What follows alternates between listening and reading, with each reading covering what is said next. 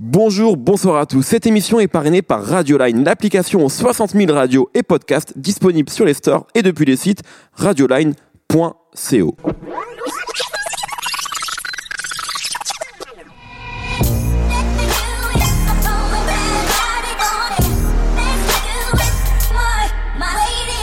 Bonjour, bonsoir à tous, c'est Mehdi Maizier. Comme d'habitude, je suis très heureux de vous retrouver pour un nouveau Rewind. Pour ceux qui prennent le train en cours de route, les Rewind, ce sont de courts focus sur des artistes, des albums, des concerts, des moments, bref, des coups de cœur. Après, Brice Bossavi qui nous a récemment parlé de Gorillaz, Raphaël Dacruz, qui ne perd jamais un prétexte pour faire la fête, avait envie de célébrer les 20 ans de When Disaster Strikes, deuxième album de Busta Rhymes. T'es chaud, Raphaël Je suis très chaud toujours pour parler de C'est Busta toi qui l'as proposé, hein, ce projet. Exactement. Tu voulais, t'avais envie d'en parler. C'est parce que Busta Rhymes c'est un artiste très important pour moi dans, dans, dans- dans mon parcours d'auditeur de rap et parce qu'effectivement c'est- cette année fête ses 20, euh, cet album fête, fête ses 20 ans cette année. Exactement, les 20 ans de ce deuxième disque, on en parle tout de suite dans nos fans. To all my dogs that stay blunted, roll around in the 500 all day. Let me hear you say fired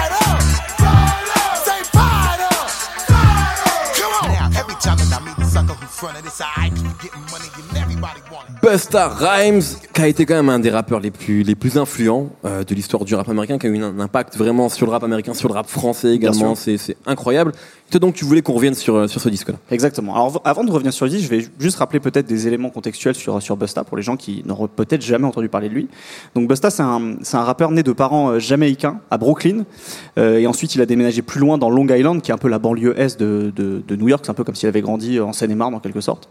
Euh, il a été rappeur de, de Leaders of New, de New School, c'est un groupe qui s'est formé à la fin des années 80 avec trois autres, trois autres membres. Et Busta en fait a commencé à crever l'écran euh, sur un morceau de, de Tribe Called Quest qui s'appelait Scénario. Vous l'avez fait un, C'est un peu l'autre membre de Tribe Called Quest. Hein, euh, voilà, exactement. C'est un peu à ce moment-là en fait qu'il va vraiment nouer des liens, notamment avec Q-Tip. Euh, et c'est donc ce, ce- ce morceau sort la même année que le premier album de Leader of the New School qui s'appelait A Future Without a Past. Ils ont sorti deux albums en tout. Et il y a eu un, un moment assez euh, assez rare et unique dans l'histoire du rap, c'est que le groupe s'est séparé devant des caméras de télévision. En fait, c'était dans l'émission EO MTV Raps. On a vu les groupes s'embrouiller et en fait parce que déjà Busta Rhymes crevait l'écran quoi. Il, il était au-dessus un peu de tout le monde. Et donc, euh, il a commencé à, à faire parler de lui. Euh, il a notamment été sur le remix de Flavor in Your Air de, de Craig Mack, où il y avait euh, la crème de la crème de l'époque. Il y avait Biggie, euh, il y avait LL Cool J. Et donc, lui, pareil, en fait, il a commencé vraiment à faire parler de lui. Et donc, en 96, sort son premier album. Euh, et on le découvre vraiment comme un rappeur loufoque, avec un flow très haché, très gueulard, où il prophétise la fin du monde. Alors, il faut savoir que Busta Rhymes, c'est un mec euh, qui est un Five Percenters. Five Percenters, c'est une, une, une branche, en fait, de, de, l'islam qui a été créée aux États-Unis. Ils ont, ils ont plein de théories, etc. Et ça a été très influent dans le rap, euh, rap new-yorkais, notamment. Et donc, en fait, il jure sur le, courant, sur le Coran à tout va, et en même temps, il vit comme s'il n'y avait pas de lendemain, justement, parce qu'il parle de fin du monde. Donc, il a envie de se bastonner avec tout le monde, euh, il consomme de la drogue à n'en plus finir. Et donc, on en vient à 97. Tupac est mort l'année précédente, en 96. Biggie meurt, lui, en mars. Et quelques jours avant la sortie de son album posthume Life After Death. Et au premier semestre aussi, il y a, il y a autre chose im- importante, c'est que euh, euh, sortent les premiers singles de ce qui, ce qui va être plus tard l'album No Way Out de Puff Daddy. Et qui marque ce qu'on a appelé euh, le shiny suit rap, c'est-à-dire un espèce de rap qui va sampler dans la pop avec un son très brillant, qui est en train de complètement changer en fait le, le rap new-yorkais très rugueux qu'on a connu, qu'on a connu dans le début des années 90. Et en fait, ces deux faits sont importants. C'est les- la, deux- la- la mort des deux icônes qui ont été Tupac et, et Biggie, et puis le- ce changement dans le son du rap new-yorkais.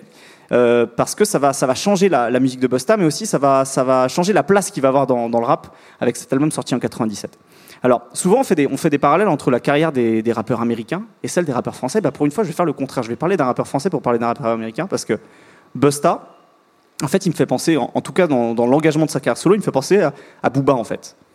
Booba, quand il sort en mort, on dit, avec le, avec le recul maintenant, on dit beaucoup que ça a été l'album de Booba de Lunatic, en fait. Ouais. Alors que avec son deuxième album Pan- Panthéon, en fait, il s'affirme comme, comme un rappeur solo en fait. Ouais. Et c'est un peu la même chose avec euh, ce- cet album When Disaster Strikes. C'est que sur The Coming, c'était un peu un- comme un album de, des Leaders of the New School. C'était très jazzy, il y avait des, des boucles très sombres de jazz. Euh, on retrouvait Easy Moby, euh, JD, donc des, des- des légendes vraiment du, de, de ce rap un peu boom bap avec, euh, avec des, des boucles un peu étouffées, etc. Euh, alors que sur cet album, il va prendre un, un virage assez différent finalement. Euh, parce que musicalement, euh, c'est ce que j'expliquais tout à l'heure, euh, on, commence à avoir un changement en fait dans, la musique, dans le rap new-yorkais. Et il y a notamment ce, single qui s'appelle Put Your Hands Where My Eyes Could See, qui est le, premier single sorti à l'été 97, euh, qui va sampler déjà un, truc un peu improbable, qui est un morceau de, rocker hippie qui s'appelle Seals and Croft. Et, c'est un truc qui qui qui qui existait pas dans le rap new-yorkais ou, ou très peu. C'est un truc qui, qui qui bounce en fait. C'est un truc qu'on entendait plus tôt, qu'on commençait à entendre dans le rap du sud, Ouais, ouais. le rap de la, de la côte de, de la côte ouest aussi, mais ça bounce en fait. Et euh, et il y a un truc aussi qui qui, euh, qui a, apporté le, le producteur de ce morceau qui s'appelait Chamelo, qui est un, un illustre inconnu. Il a fait très très peu de prod, quelques-unes pour pour pour, pour Prodigy de Mob Deep, pour Mob Deep, etc. Il fait en fait un truc où il joue sur sur les shakers dans le morceau en fait. Ça fait un et c'est très rare finalement à l'époque d'en- d'entendre ça dans, le rap new-yorkais aussi. Et c'est un truc qui, va beaucoup influencer un autre producteur qui s'appelle Eric Sermon notamment, qui, euh, qui a produit un morceau comme euh, For Free to One de LL Cool J. Enfin, il a produit plein de morceaux en disant ce truc en fait ça a été un tube et moi ça a complètement changé ma, ma, ma vision du rap. Et c'est un, un titre de rap qui a aussi beaucoup influencé le R&B plus tard. Il y a eu euh, un, un groupe comme Total qui a, qui a repris ça aussi, euh, cette espèce de rythmique en fait qui, euh, qui, qui groovait beaucoup plus. Euh, et même récemment, il y a un rappeur qui s'appelle Nef de Pharaoh, dont on parlait dans une émission précédemment. On Qui- parle un peu trop, hein, à mon goût d'ailleurs. mais- Et il a repris ça alors qu'on est en 2017. Le mec a repris cette rythmique aussi. Je pense que c'est une rythmique qui a, qui, a, qui, a, qui a beaucoup influencé. Je parlais de No, No Way Out tout à l'heure parce que sur No, No Way Out, il y a plein de parallèles euh, avec l'album de Busta Rhymes.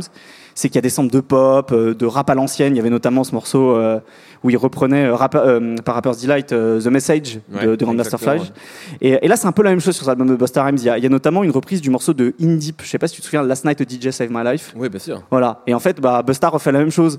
Euh, il reprend aussi euh, un sample de K2000 qu'on a entendu tout à l'heure. Voilà. Et même quand il va sampler de la soul, par exemple, il le fait de manière très simple. Il y a le morceau qui s'appelle Turn It Up, euh, où en fait, il fait que ralentir un, un truc de, de Al Green, qui est euh, Love and Happiness, qui est un des, un plus grands, un des plus grands morceaux de, de Al Green. Il en fait une espèce de truc reggae. Donc en fait, il y a il est en train, euh, cet album en fait, il est un peu symptomatique du, du changement en fait du, euh, du son new-yorkais, alors que euh, voilà, on sort d'un truc très rugueux, même Busta Rhymes, Ouais, en fait, il vient de cette école-là en fait. Et, je parlais de, de, de Turn It Up, Fi- Fire It Up, parce que justement sur une deuxième version de l'album en fait qui va sortir en 98, il, euh, il va changer un des morceaux justement qui est très new-yorkais pour ce remix avec le sample de K2000 et cette rythmique. Alors je sais pas si tu as, entendu la rythmique qui fait boum boum tidoum toudoum. En fait, ça a été repris des années plus tard, enfin des années plus tard, quelques années plus tard, par un DJ anglais qui en a fait un truc de rap indien. Je sais pas si tu te souviens de ce truc, ça s'appelait Punjabi MC. J'étais, ouais, je, je me dis, il va vraiment parler de ça. Ouais, exactement. Ça paraît- Et en fait, c'est pareil. En fait, c'est c'est une espèce de rythmique. Ça, c'est en plus c'est Busta qui l'a produit ce morceau-là. C'est une espèce de rythmique aussi euh, qui était très rare en fait à l'époque dans le rap new-yorkais et qui a été repris quelques années plus tard Sur pour un espèce. Jay-Z avait rappé d'ailleurs. Exactement sur un remix aussi. Donc il y a, il y a- il y a eu plein en fait. C'est un, album pas forcément majeur de l'histoire du rap, mais il y a eu plein en fait de petites influences comme ça. Et, euh, et avant de continuer de parler peut-être du style de Busta Rhymes, je propose qu'on écoute euh, le morceau, ou en tout cas un extrait de Put Your Hands Where My Eyes Could See. Straight buck wildin' in the place to be. If you really wanna party with me, let me see just what you got for me. Put all your hands with my eyes to see. Straight buck wildin' in the place to be. If you really wanna party with me, ain't God we trust. Yo, it's a must that you heard of us, yo, we murder us. A lot of niggas is wondering and they curious. How me and my niggas do it is so mysterious. Seb Salif et la technique a pas envie d'arrêter le morceau. Ah, il bougeait la tête, là. Mais ouais, mais quel morceau qui est un peu le morceau le plus emblématique peut-être de cet Exactement. album, hein, qui est euh, le morceau phare quoi. Exactement. Et pour la petite histoire, en fait, au moment où il commence à, à travailler sur cet album, il, euh, il était très proche de Puff Daddy. Et Puff Daddy lui dit, euh, franchement, il faut que tu arrêtes de gueuler, en fait. C'est-à-dire que c'est cool, tu vois, ça donne la patate, mais si tu veux vraiment fonctionner à la radio en club, il va falloir aussi que tu commences à, à, à baisser un peu le volume de ta voix, peut-être chuchoter, tu vois. Un peu comme euh, Puff Daddy, tu vois. Yeah, comment, tu Mm. vois. Et en fait, Busta s'est dit, euh, Ah, c'est bon, tu te fous de ma gueule. Et en fait, c'est presque une blague ce morceau, c'est-à-dire que Busta a fait, a fait cette espèce de flow plus, en tout cas cette voix plus, plus basse, en fait, pour se foutre un peu de la gueule de Puff Daddy. C'était un peu, un peu, un peu l'objectif. Mais par contre, il y a un truc que vous avez peut-être entendu sur la manière de rapper de Busta, c'est-à-dire que euh, c'est un flow très, très, très haché, très rythmé. Pendant, pendant la- les années, euh, le- une période, on va, on va dire, entre 93 et 95 à- à New York, tu avais beaucoup de rappeurs comme Nas, Jay-Z, Biggie, Prodigy, Raekwon, qui eux on va- avaient un, flow très monotone, une voix très monotone Mhm. en fait.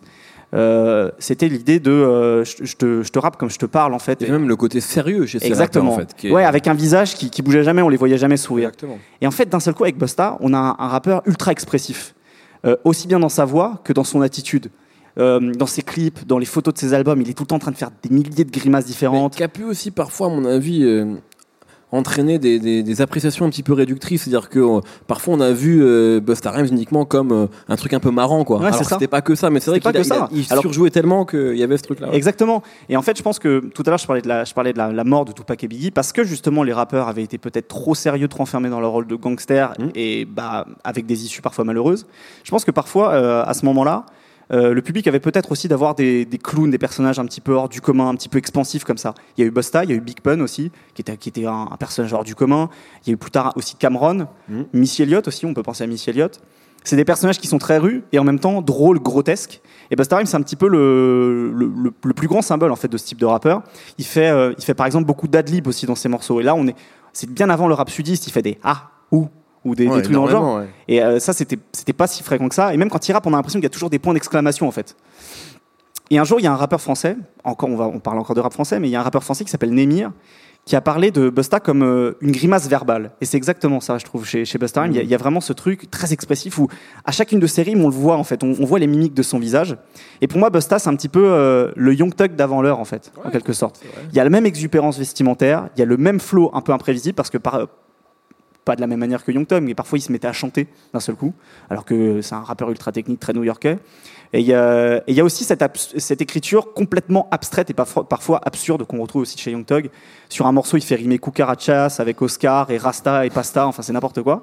À un moment, il raconte qu'il est hardcore comme euh, Quick euh, Draw Mag- Magro. En fait, c'est un personnage de dessin animé de Hanna-Barbera, donc absolument pas hardcore. pas spécialement hardcore. Voilà, c'est juste en fait un cheval qui a des flingues et pour lui il trouve ça super hardcore. Et, euh, et surtout chez Busta en fait, c'est plus tellement ce qu'il veut dire qui articule la manière dont il veut rapper, ce qui était le cas pour les rappeurs que j'ai cités par exemple avant, notamment Nas, mais c'est la musique qu'il y a derrière, surtout Ouais. le rythme. En fait, il se calque vraiment tout le temps sur le rythme, ça va être sur la basse, sur l'instrument, sur euh, la rythmique ou peut-être sur des trucs d'arrière-fond. Et, et il peut rimer en plus tout un couplet en faisant euh, qu'une euh, tout un couplet en faisant qu'une seule rythme. Par, par exemple sur euh, sur ce morceau euh, Put Your Eyes Where My Eyes Could See, il reprend des yo à la fin de chaque, de chaque rime en fait. Et en fait, il expliquait que euh, lui, il a, étant donné qu'il a grandi à, Brooklyn dans une euh, société très, euh, très influencée par les Caraïbes, avec beaucoup d'immigrés caribéens. En fait, ces immigrés, en fait, pour faire plus américain que américain, ils mettaient des yo à la fin de chaque phrase.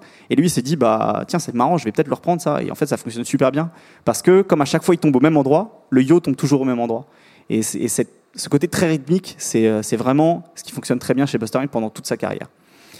Busta, en fait, c'est devenu une icône avec euh, cet album et euh, notamment avec ses clips, parce qu'il y a le clip de Put Your Hands Where My See aussi, on on peut en parler. Je sais que Ouais, tu aimes beaucoup le cinéma. Non, mais on pourrait parler de, tous les, de beaucoup de clips de Ouais. cette époque-là de Busta qui sont euh, complètement dingues. Exactement. Et ce, ce clip, c'est inspiré du film Un prince à New York, Ouais. qui est Avec avec, Eddie Murphy. avec Eddie Murphy, voilà. Et euh, le, le clip d'un autre single de l'album qui s'appelle Dangerous, lui, est inspiré de L'arme fatale. En fait, à chaque fois, Busta, il, il veut vraiment mettre ce- cet aspect ultra comique, ultra cinématographique, parce que c'est un personnage aussi qui crève l'écran. Et, et pourtant, c'est devenu une icône, tout en étant un artiste qui n'a pas d'album vraiment majeur, en fait. C'est difficile aujourd'hui de dire, euh, ça c'est le grand classique de Busta. Certains vont parler de The Coming, d'autres de celui dont, dont on parle aujourd'hui. Voilà, d'autres de, Genesis aussi, euh, sur lequel il a eu Break Your Neck. Voilà. Et euh, disques qui, en fait, quand on les écoute, sont loin d'être parfaits. Enfin, il y a, y a- voilà, il y a toujours y a des toujours des imperfections. Busta, c'est pas un mec qui a révolutionné l'écriture dans le rap, même s'il a apporté cette espèce d'énergie. Jusqu'en, tu parlais tout à l'heure du rap français jusqu'à chez nous, un mec comme Busta Flex, par exemple. Bien sûr. C'est lui, il assume complètement cette filiation. Pour Ouais. lui, il a, il a Bah, toujours Busta adoré Flex, ce mec. c'était Busta for Redman, quoi. C'était un peu les deux, Exactement. Busta Rhymes et Redman. ouais. Exactement. Et euh, un groupe comme le Science Super Crew, par exemple, c'est des bousiers aussi de, Mm. de- Mais tu sais, même des gens de Rhymes. dont on a déjà parlé dans l'émission, mais qui sont très improbables, Akhenaton. Akhenaton cite Busta Rhymes Ah oui, comme un, sûr, des, il un de ses adore. 3, 4, 5 rappeurs préférés, quoi. Alors c'est aussi important de le dire, alors que Akhenaton, qu'on voit peut-être plus comme un héritier de Nas, euh, Busta a aussi influencé ces rappeurs-là, quoi. Donc c'était aussi un rappeur technique et qui savait. C'est ça en fait. Je pense que c'est cette espèce de, de technicité justement et le fait de ne pas se mettre de limite en fait. Il avait pas de, il avait pas de fil parce que s'il envie de faire- s'il avait envie de faire le con en fait, même même dans sa manière de la rapper, il le faisait et en fait il tombait toujours juste. Et ce qui est finalement assez drôle sur ce côté d'un peu numéro 2 de Busta, mais en même temps euh, chéri du public. Parce qu'il a fait aussi énormément de featuring avec euh, dans, dans la pop, par exemple, il y avait notamment un morceau avec les Pussycat Dolls à l'époque. Mmh. En, en 98, en 99, deux fois, il se fait piquer la récompense de meilleure performance rap, alors que c'est un performeur énorme, par Will Smith. Ouais. Ce qui est quand même assez improbable quand on y pense, tu vois. Euh, donc voilà, il y a une espèce de, de numéro 2 chouchou du public qui lui colle à la peau depuis, depuis, euh, depuis cette époque finalement. À son avis, qu'est-ce qu'il. On parlait de Snoop il y a, il y a pas très. Enfin, je sais Mm. pas quand sortira l'émission sur Snoop, mais on disait que Snoop il pouvait, il pouvait tout faire finalement et, euh, et, et voilà, qu'on lui reprocherait jamais rien. Qu'est-ce qui manque à Busta pour finalement avoir, avoir été le Snoop de, de New York?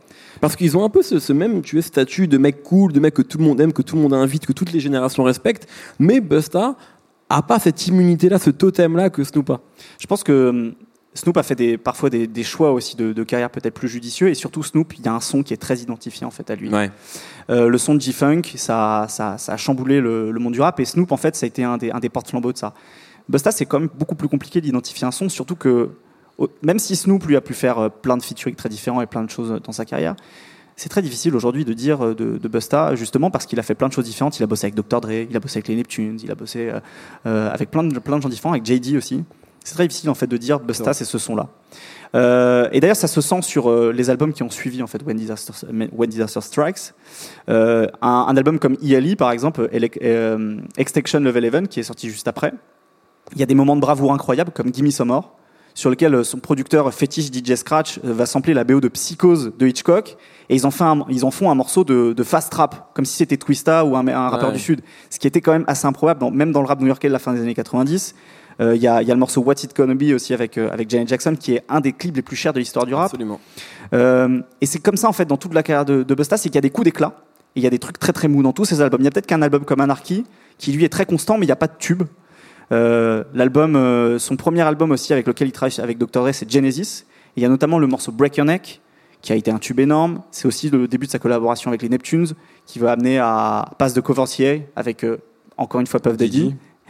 Et euh, il y a eu que ça en fait pendant toute sa carrière. Il y a eu Make It Clap plus plus tard. euh, il y a eu euh, I Know What You Want avec Maria Carey. Il a eu en fait des gros tubes comme ça qui l'ont fait passer à chaque fois des, des, des paliers en, en- dans la pop en fait finalement, qui l'ont fait dépasser le stade du rap. Mais il n'y a pas cette espèce de gros album. Le seul peut-être album justement, c'est peut-être When Disaster Strikes, parce que euh, c'est un album qui euh, qui augure ce que j'expliquais tout à l'heure, cette espèce de second âge d'or du, du rap new-yorkais où euh, le rap garde, ce rap new-yorkais garde son identité de, de trucs un peu rugueux, rugueux euh, très basiques finalement, tel qu'on tel qu'on peut l'entendre aujourd'hui, mais aussi avec des voilà des incursions, des incursions pop à son plus brillant et, euh, et des personnalités plus plus exubérantes comme Busta. Très bien. Merci beaucoup, Raphaël. Mais de rien. Euh, ben, le seul, seule chose qu'on peut dire, c'est bah, écoutez ce disque-là, When Disaster Strikes, qui est donc le deuxième album de Busta Rhymes. Écoutez grosso modo la discographie de Busta Exactement. Rhymes. Euh, Il y a des choses intéressantes dans tout. Mais écoutez précisément ce disque-là. Merci beaucoup, Raphaël. Merci beaucoup, Seb Salis à la technique. On se retrouve très prochainement pour un nouvel épisode des Rewind No Fun. À très bientôt.